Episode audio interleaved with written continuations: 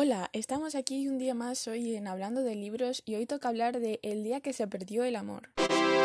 Este es el segundo libro de la biología de El día que se perdió la cordura, así que si queréis podéis escuchar también el otro podcast del día que se perdió la cordura, que también lo tenéis por ahí. Ah, y si no te has leído el primer libro, pues obviamente no escuches esto porque va a estar lleno de spoilers. Esta segunda parte también está escrita en tres tiempos, lo que como ya dijimos no dificulta para nada la lectura, de hecho la hace más interesante. Los protagonistas son los mismos, los escenarios también son los mismos, únicamente aparece nuevo el inspector Bowring, que es el que va a encargarse esta vez de investigar pues quién es la chica que aparece desnuda por las calles de Nueva York. Y también estaba investigando eh, desde hace muchísimos años otro caso de, bueno, otra chica que también había desaparecido así de repente y sin dejar rastro. Entonces esta, eh, la chica que aparece desnuda empieza a darle como pistas del caso anterior que estaba cerrado hace también muchísimos años. También mientras va contando la, paralelamente la historia de Carla, que es la, la hermana de Amanda, que desapareció el mismo día que ella. Y básicamente es que la, la secuestraron y la llevaron al monasterio y está, va contando pues cómo fue su vida allí en el monasterio con, con, los de la secta. Mientras tanto están Amanda y Jacob pues en su casa viviendo tan felices como un año o dos después de, de todo lo que ha pasado. Eh, Amanda dejó de trabajar en el FBI y justo empieza cuando ella va a volver.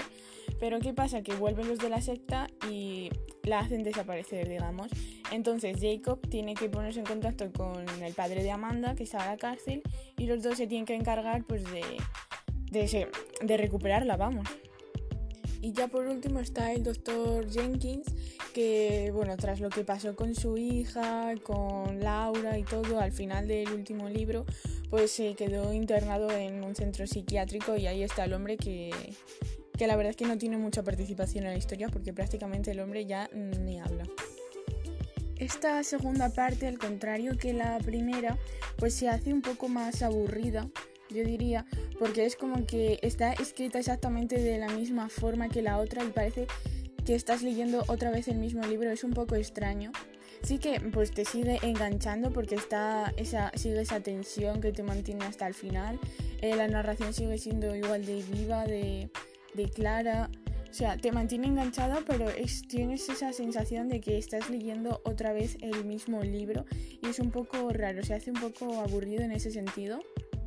Pero cuando llegas a las últimas páginas no te arrepientes de, de haber leído el libro, vamos, que no sientes haber estado perdiendo el tiempo.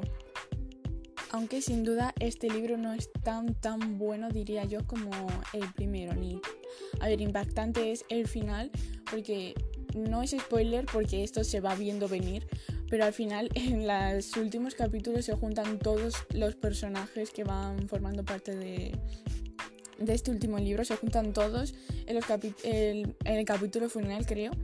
Y, y, bueno, pues ya veréis cómo acaba. Pero que aún así yo diría que el mejor es el primero y que yo qué sé, si te has quedado con ganas de ver cómo sigue la historia, pues léete este libro. Pero vamos, que si no te lo lees tampoco te vas a perder nada.